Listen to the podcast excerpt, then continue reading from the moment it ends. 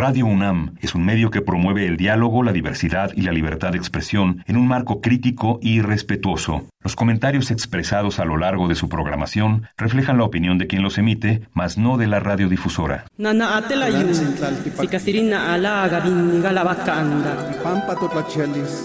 Calme Cali, una ventana para asomarnos a un mundo culturalmente diverso.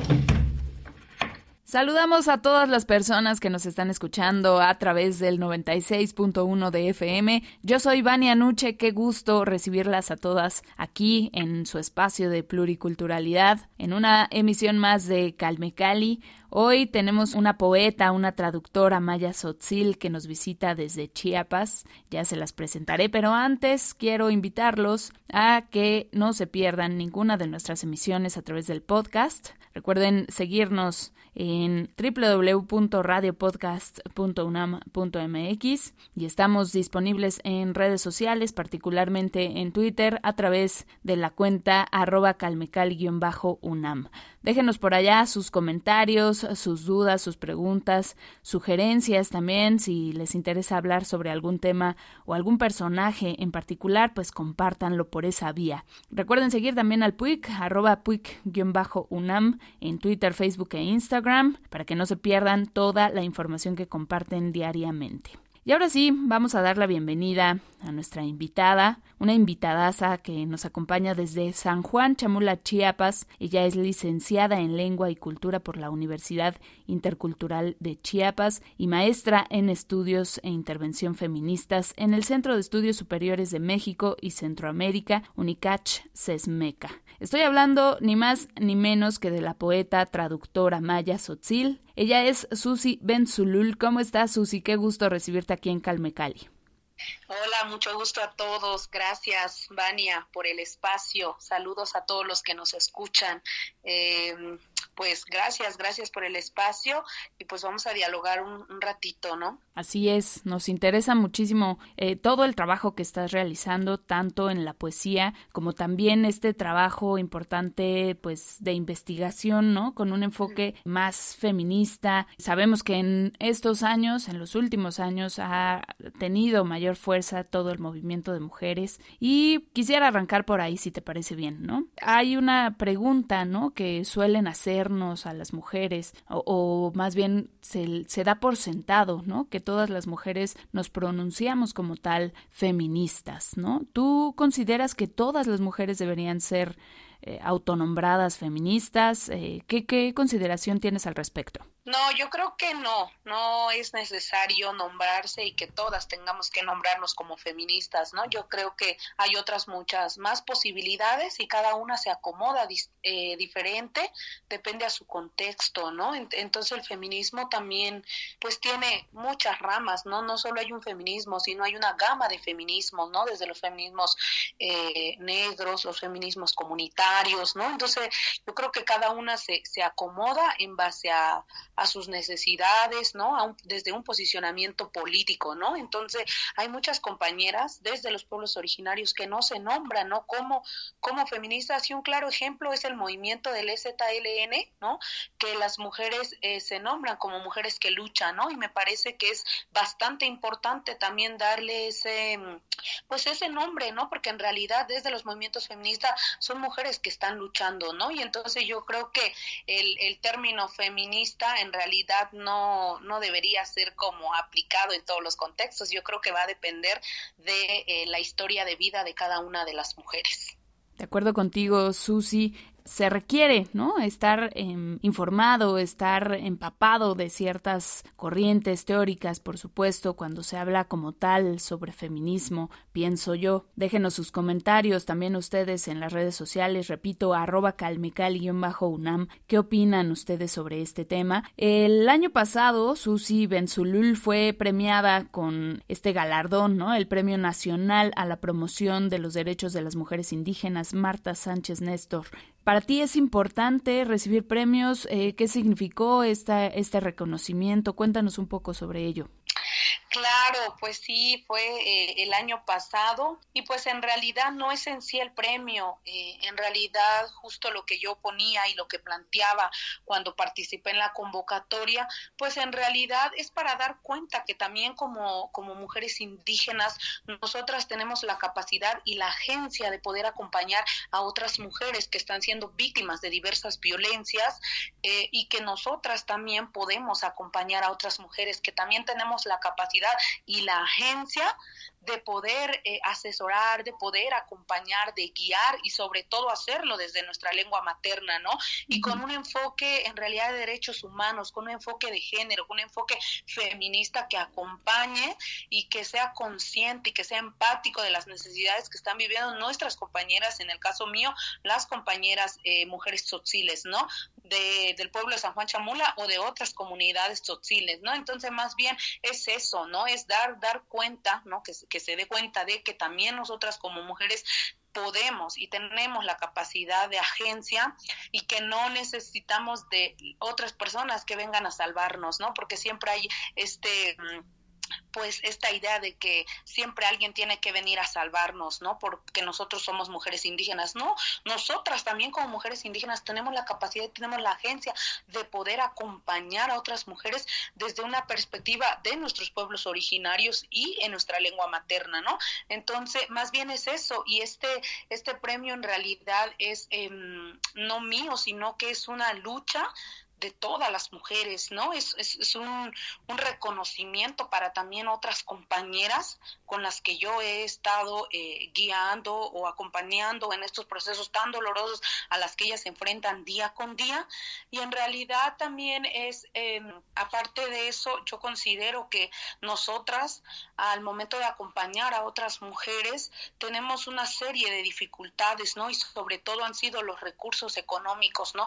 Cómo ir a acompañar a las cómo ir a acompañar a las mujeres en estos espacios para hacer sus denuncias, ¿no? Requiere mucho dinero y cuando se hace desde el activismo y desde una manera personal como un posicionamiento político y activista, se vuelve aún más complejo, ¿no? Entonces, estos espacios dan la oportunidad al haber una remuneración, pues tener más fácil estos recursos cuando toca acompañar a otras mujeres. El activismo es eh, fundamental, sin duda la participación de estos grupos pues em, influye mucho ¿no? en, el avance hacia eh, cambios sustanciales en las dinámicas sociales, no se hable por supuesto de los cambios a nivel jurídico, por supuesto, ¿no? la aprobación de leyes, eh, lo hemos visto mucho en el sector de la comunidad LGBTQ+, ¿no? todo el activismo que se ha llevado a cabo pues ha desembocado en una serie de reconstrucciones, ¿no? De la legislación en cada uno de los de las localidades donde ha, surtido efecto estos movimientos. Entonces pues importante la labor de los activistas sin duda de todo lo que están haciendo en distintos frentes. Susi Benzulul a ver tú cuéntanos alguna anécdota que tengas eh, digamos en este andar no activista que nos mencionas algo que te haya marcado. Me imagino que tienes un montón no de experiencias y un montón de anécdotas sustanciales pero alguna que recuerdes con pues no sé si con quizá frustración o algo que, que te marque y que te haya impulsado, ¿no? a fortalecer esa actitud activista. Claro, sí, como tú bien mencionas, creo que han sido muchos momentos eh, importantes que han marcado a lo mejor mi vida y lo que también escribo. Y creo que uno de los temas, bueno, ahorita recordando a lo mejor, ha sido este acompañamiento que he hecho con mujeres tzotziles que han abortado, em, que han tenido que abortar o que han sufrido abortos espontáneos, ¿no? Y este es un tema tabú en la comunidad, es un tema del que no se habla, un tema del que se invisibiliza, ¿no? Hay incluso poca información sobre dicho tema, ¿no? Entonces, eh, me he dedicado, ¿no? A, acompañar en los centros de salud a, estas mujeres que por razones médicas, pues han tenido que abortar, ¿no? Y yo recuerdo una vez acompañar a una mujer eh, tzotzil del municipio de Chenalo, y pues tuvimos que trasladarla al centro de salud en una ambulancia y estos sistemas de salud que son tan inhumanos, ¿no? Que a la hora de, de, atender, pues para empezar, te atienden en español, ¿no? Te, te, atienden en español y te hacen preguntas que son tan complejas. Entonces ahí entró mi trabajo del proceso de la traducción y, y y fue tan complejo para mí, tan desgarrador y tan triste, ¿no? Ese momento, porque te hacen preguntas que ni siquiera para mí fueron fáciles, ¿sabes? Eh, fueron preguntas em, complejas que yo no sabía incluso cómo preguntarle a mi compañera, cómo trasladarlo al SOTSID, ¿no? Es, es un proceso sumamente difícil, ¿no? Em, preguntas que a lo mejor son muy personales y que hay que preguntarlas de cierta manera, ¿no? Entonces eh, mi compañera estaba agonizando, estaba sufriendo, eh, se estaba desangrando en la ambulancia y, y, la, la, paramédico le preguntaba eh, cuándo fue la última vez que tuviste relaciones sexuales, eh, cuántas veces te has hecho el papá Nicolau. Sabes, temas que nosotros en las comunidades no se tocan, son temas que son tabú. Entonces eh, te marcan, pues, porque mientras tu compañera se está desgarrando, está sufriendo un, este, mm, pues sí, un sangrado, y las preguntas que te hace la médico en español, ¿no? Y, y, y grosera, ¿no? O sea, los centros de salud siempre son súper violentos, ¿no? Son, son agresivos, son violentos, no son nada empáticos, ¿no? Entonces yo creo que ese ha sido un momento que marcó mi, mi vida y fue el año pasado. También el tema, como bien lo dices, de la falta de traducción, ¿no? O bueno, más allá de traducción, quizá más bien deberíamos hablar sobre una capacitación de las instituciones de salud, ¿no? Del equipo médico que sepa hablar, ¿no? Que tengan eh, doctores, que tengan enfermeros, que hablen, ¿no? Las distintas lenguas originarias para que haya quien pueda atender a estas personas, ¿no? Más allá de solamente el español, porque pues sí, nos enfrentamos a este tipo de situaciones que no son nuevas, que las hemos escuchado en múltiples ocasiones y que ocurre no nada más en el sector salud, ¿no? Ocurre en todos los medios, en, en el jurídico también, ¿no? Cuántas personas eh, de origen, eh, de lenguas originarias, de culturas originarias, ¿no? Están encarcelados sin saber por qué, ¿no? Porque no hay una apropiada debido proceso, ¿no? En fin, muchos temas complejos que hay que abordar. Sí, totalmente de acuerdo contigo, ¿no? Este sistema también jurídico, ¿no? En cuanto a leyes que detiene, ¿no? A las personas que no son hablantes del español. A mí también me ha tocado acompañar, ¿no? He acompañado procesos eh, con niñas niños y mujeres que migran a Baja California, sobre todo en Mexicali y en Tijuana. También he ido a hacer una labor ahí de traducción porque siempre son detenidos por la Procuraduría de la Niñez, por el DIF de Mexicali y de... Em, de Tijuana, son detenidos por el simple hecho de estar trabajando en la vía pública, ¿no? Y que esto también es un tema que, que les falta capacitarse, ¿no? Un tema de sensibilización a estas autoridades y estos institutos, porque em, las niñas, niños van en busca, ¿no? De otras oportunidades, las niñas, niños y las mujeres migran a estos, a estos estados del, del, norte del país en busca de otras posibilidades, ¿no? Entonces ellos trabajan en, en, la vía pública y que es un tema también que yo, que yo manejé y que estuve dos años trabajando en una organización aquí en San Cristóbal con niñas y niños trabajadores en las calles, ¿no? Y que también es un, un, un, un tema bastante polémico y que yo creo que los eh, países del norte, los digo los estados del, del, del norte, pues deberían también sensibilizarse y comprender también estas temáticas que están pasando, ¿no? Porque en realidad los detienen injustamente y las niñas, niños no son hablantes del español, ¿no? Entonces, dentro de sus protocolos, a la hora de detener a una niña, niño, por cualquier circunstancia, de ley eh, debe de existir un traductor, ¿no? Entonces, lo que un poco fui a hacer eh, el año pasado y estuve trabajando dos meses con estos institutos y estábamos elaborando un protocolo para la atención a niñas, niños y mujeres eh, que migran y que están trabajando en la vía pública, ¿no? Y que ellos tienen que sensibilizarse y tienen que entender también estas, estas temáticas y estas circunstancias, porque en realidad es un tema... Eh, pues de raíz, ¿no? Es un tema de raíz y, y que es necesario escudrir, sí, este, como de dar cuenta, analizar, ¿no? Analizar toda la situación que están viviendo las y los niños migrantes y que están ahí habitando en Mexicali y en Tijuana, ¿no? Entonces sí, como bien tú dices, no solo es en el ámbito médico, sino que también en el jurídico, cuando vamos a las fiscalías, porque también he hecho ese trabajo, ¿no? En las fiscalías y en otros muchos espacios que se necesita en la capacitación de que el personal también sea hablante de las distintas lenguas y, y que sea empático con las problemáticas que están sucediendo en cada uno de los contextos. De acuerdo, mucho que trabajar en muchas áreas, como bien lo dice Susi Benzulul, que está con nosotros aquí, Maya Sotzil, activista, feminista. Eh, estamos con ella aquí en Radio UNAM, síganos arroba calmecali-UNAM, déjenos sus comentarios. Susi, ¿te parece si damos pie a hablar sobre tu trabajo poético y arrancamos con una de tus lecturas? ¿Qué nos quieres compartir? Claro que sí. Eh, les voy a compartir un, un poema que está en el libro titulado Ten Bilal Ansetik, Mujeres Olvidadas. Es un poemario bilingüe que fue eh, editado por Tierra Adentro y Fondo de Cultura Económica a finales del año pasado.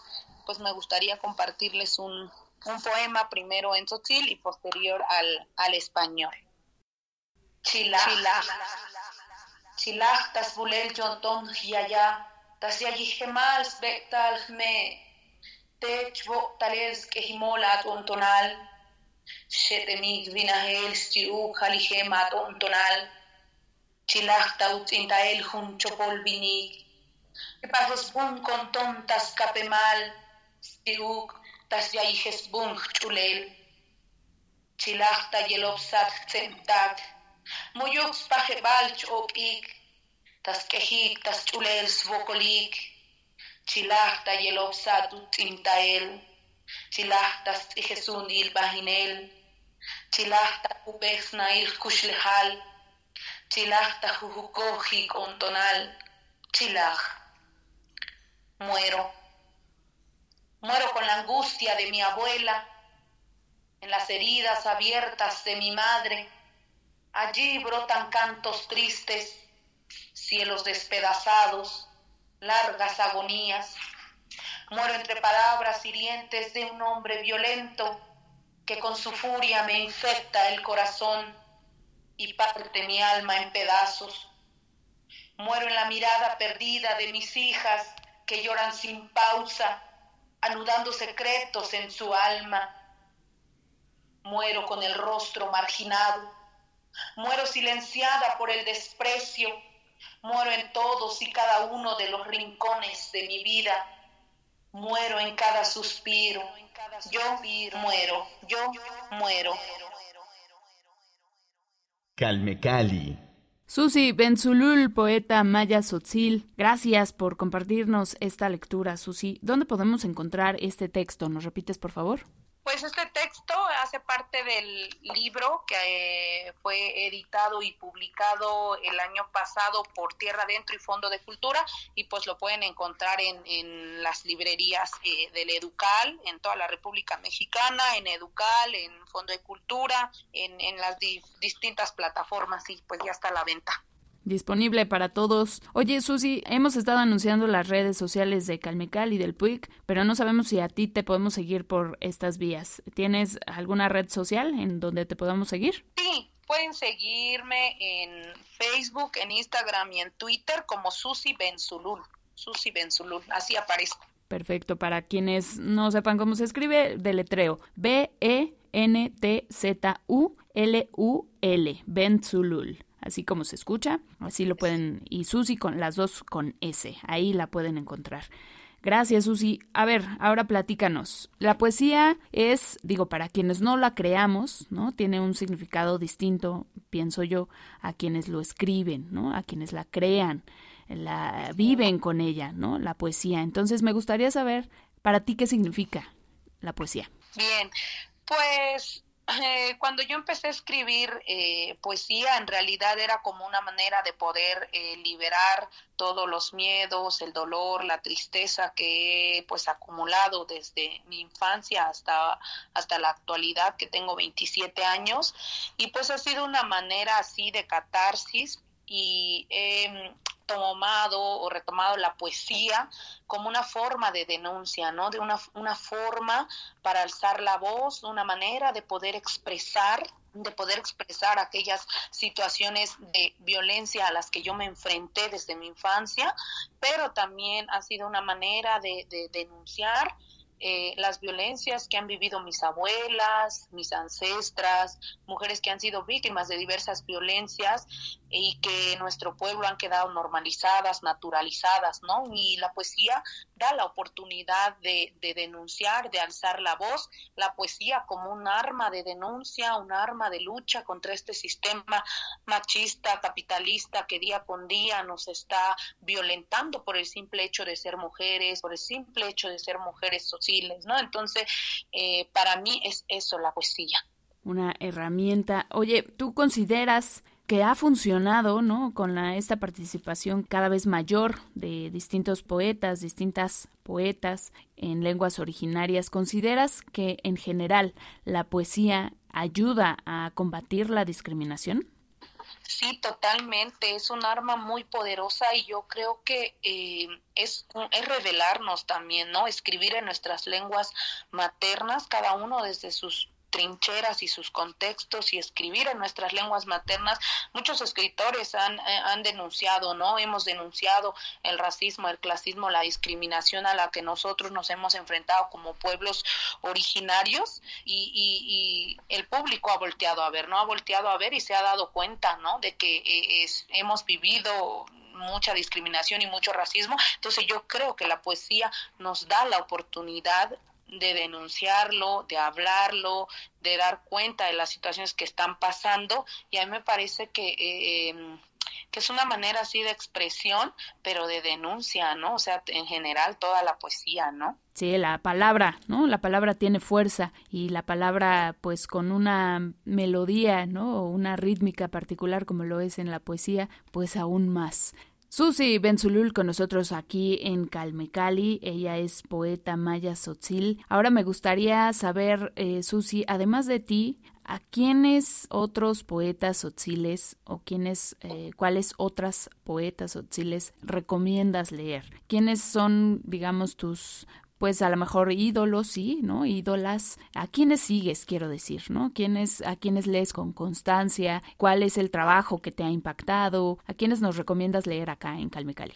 Claro, pues eh, las compañeras pioneras, ¿no? Que vienen haciendo poesía en Sotzil y cuando yo empecé a conocer un poquito de este trabajo de la poesía y de la literatura en lenguas originarias y sobre todo en Sotzil, pues de primera mano está Ruperta, Ruperta Bautista, ¿no? Que es una poeta eh, del municipio de Huistán y que eh, fue como de las primeras que yo leí también en lenguas originarias y también a Enriqueta Lunes, que es del, de San Juan Chamula, del pueblo de donde yo también soy, y eh, Angelina Suyul. Angelina Suyul también son como las tres eh, grandes mujeres a las que yo he leído eh, en Sotzil y que son parte fundamental también de, de que ahora yo esté también escribiendo, porque ellas han sido las pioneras, ¿no? Han venido abriendo el camino, han venido labrando este camino para que otras nuevas generaciones podamos también escribir en nuestras lenguas maternas. Entonces yo creo que han sido ellas, si me preguntas en contexto Sotzil,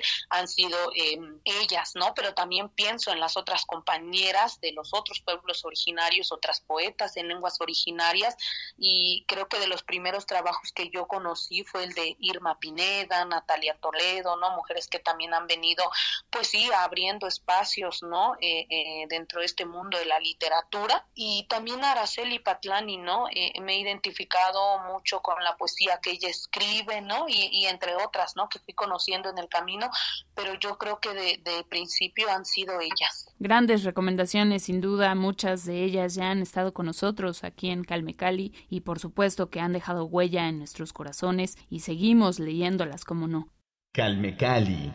Susi Benzulul, sabemos que también has impartido talleres de poesía, ¿no? En lenguas, eh, particularmente el año pasado, el taller virtual de poesía en lenguas indígenas por el IMBAL. ¿Tú sigues trabajando en, en talleres? Eh, ¿Es una actividad recurrente? ¿Estás organizando alguna ahorita o lo estás llevando a cabo? Cuéntanos. Sí, pues eh, sí fue una experiencia en realidad el año pasado y fue una creo de las primeras experiencias, ¿no? Porque en realidad me he dedicado más a la enseñanza del, de la lectoescritura en Tzotzil, ¿no? Me he dedicado más a, impartir talleres de Tzotzil con niñas, eh, niños y, adolescentes, ¿no? Como que he estado más en este, en este, en este proceso de enseñar este, el Tzotzil. Y eh, con el IMBAL fue como mi primera experiencia de poder impartir talleres de poesía en lenguas originarias, ¿no? Que en realidad fue muy, muy enriquecedor eh, conocer a todas las y los compañeros que estuvieron en este taller y me quedó como esa espinita y entonces ahora que estoy en el doctorado eh, propuse un, un, proceso como de intervención, ¿no? Porque mi trabajo y mi tesis doctoral eh, pues va, va a ser un análisis y una reflexión de la poesía escrita por mujeres jóvenes indígenas en México, ¿no? Y como parte de este proceso de la tesis, yo propuse un, eh, un proceso de intervención, es decir, eh, pues hacer círculos eh, talleres, círculos de poesía, de reflexión con otras mujeres y otras compañeras, no solo este Tzotzile, sino que es va a ser como abierto, ¿no? A, otras lenguas originarias y que entre todas podamos, ¿no? Aprender, generar, eh, pues herramientas, podamos compartir las dificultades o bien eh, los procesos que hemos tenido cada una desde la escritura. Entonces, ese taller del Limbal como que me dejó la espinita de poder hacer otro, otro, otro, un taller como círculos, ¿no? Con otras mujeres de otros pueblos originarios. Entonces es un poquito lo que tengo pensado en mi proceso de intervención como parte de mi tesis doctoral, ¿no? Porque yo creo que estos espacios y estos círculos de diálogos van a ser necesarios, ¿no? Entonces es lo que tengo pensado hasta ahora. Sin duda, escuchar otras voces, escuchar otras culturas, nos amplía el panorama, ¿no? Nos hace crecer, tanto como personas como en nuestros distintos perfiles profesionales. Entonces, ya nos estarás ahí informando qué resultados obtienes. Y también, por supuesto, si de repente tienes algún otro taller abierto al público en general, pues nos enteraremos sin duda, me imagino, a través de tus redes sociales, ¿correcto? Así es, así es. En mis redes sociales ahí este, siempre estoy subiendo toda la información. Excelente. Pues Susi Benzulul, qué gusto haber platicado contigo aquí en Calmecali. No, al contrario, muchísimas gracias a todas las personas que nos escuchan. Eh, muchas gracias por, por la invitación. Yo contenta de poder estar con ustedes dialogando. Igualmente, muchísimas gracias. Estaremos contigo. Yo creo que te buscaremos para próximas fechas que se acerca el 8 de marzo. Entonces, si nos aceptas la llamada, nosotros con gusto te invitamos por acá. Claro que sí, con mucho gusto. Un placer, Susi Benzulul, poeta maya sotzil, con nosotros aquí en Calmecali. Gracias a todos los que han hecho posible este programa, gracias al PUIC, al Programa Universitario de Estudios de la Diversidad Cultural e Interculturalidad de la UNAM, gracias a nuestro compañero David Alfonso Martínez en la asistencia de producción. Yo soy Vania Nuche, los espero la siguiente semana aquí en Calmecali con más de la pluriculturalidad y el multilingüismo nacional. No se pierdan todo en nuestras redes sociales arroba calmecali-unam. Que tengan un excelente día. Hasta la próxima.